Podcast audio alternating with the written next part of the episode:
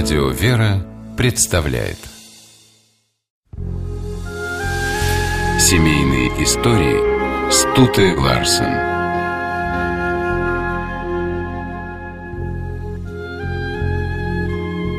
В наши дни мало кто не знает английского писателя Джона Толкина, автора книги «Властелин колец». И мало кого из читавших его произведения оставила равнодушным история любви эльфийской принцессы Лютиен и Берина, обычного человека. Возможно, рассказ о трудностях, которые встретили книжные персонажи, трогает именно потому, что их прообразами послужили реальные люди. Сам Толкин в своих книгах перевоплотился в сурового воина Берина, который ради любви готов на любой подвиг. А жена писателя, Эдит, стала прекрасной эльфийкой, которая ради возлюбленного – отказывается от бессмертия.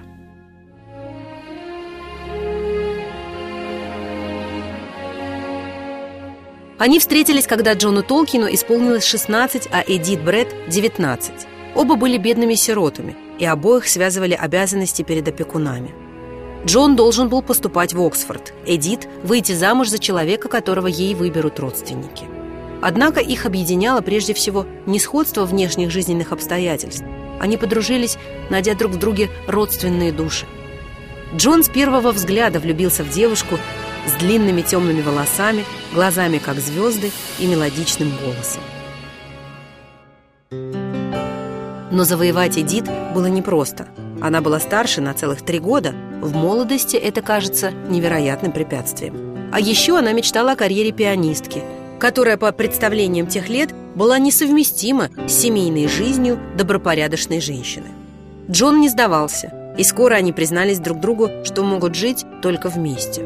Опекун Толкина, католический священник Фрэнсис Морган, узнав о тайных встречах Джона с девушкой-сиротой без определенного будущего, пришел в ужас. Эдит казалась ему авантюристкой, которая решила обольстить невинного юношу. Опекун запретил Джону не только видеться с ней, но даже вести переписку. Родственники Эдит тоже не были довольны выбором своей воспитанницы. По их мнению, Джон был чересчур молод и не подходил на роль хорошего мужа.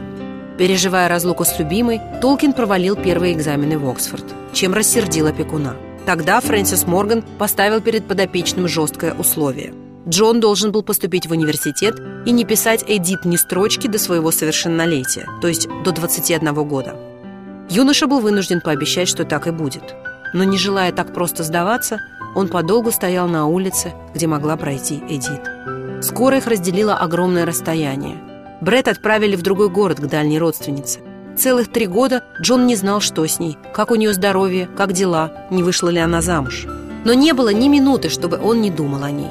В тот же день, как ему исполнился 21 год, он написал любимое письмо – Эдит была уверена, что юный поклонник давно забыл о ней, и поэтому сильно удивилась, когда наконец-то получила от него весточку. И засомневалась, не обман ли это? Кто знает, как за три года изменился тот мальчик, которого она помнила. Получив ответное письмо, Джон понял, что через переписку ничего не решить. Поэтому уже через неделю после совершеннолетия он поехал к Брэд и предложил ей руку и сердце. Девушка, в душе которой до сих пор горела любовь, не отказала ему. Но их злоключения еще не закончились. Эдит принадлежала к англиканской церкви, а Джон – католической. Представители этих двух конфессий плохо ладили между собой, и родственники Эдит разорвали с ней все отношения, как только она объявила, что выходит замуж за католика. Девушку это не сломило. Однажды она уже отказалась от карьеры пианистки ради любви и теперь снова выбрала любовь и семью. Пара смогла пожениться только в 1916 году, за несколько месяцев до того, как Джона отправили на фронт. Он пережил страшную битву на реке Сомме и вернулся домой к жене, как только закончились боевые действия. С тех пор жизнь супругов потекла спокойно и счастливо. Они не расставались до старости, пока не умерла Эдит. Они ценили каждое мгновение, проведенное вместе. А Джон Толкин описал переживания своей юности в истории об Эроне и Лютиен – которая заставляет сжиматься сердца читателей уже много лет подряд.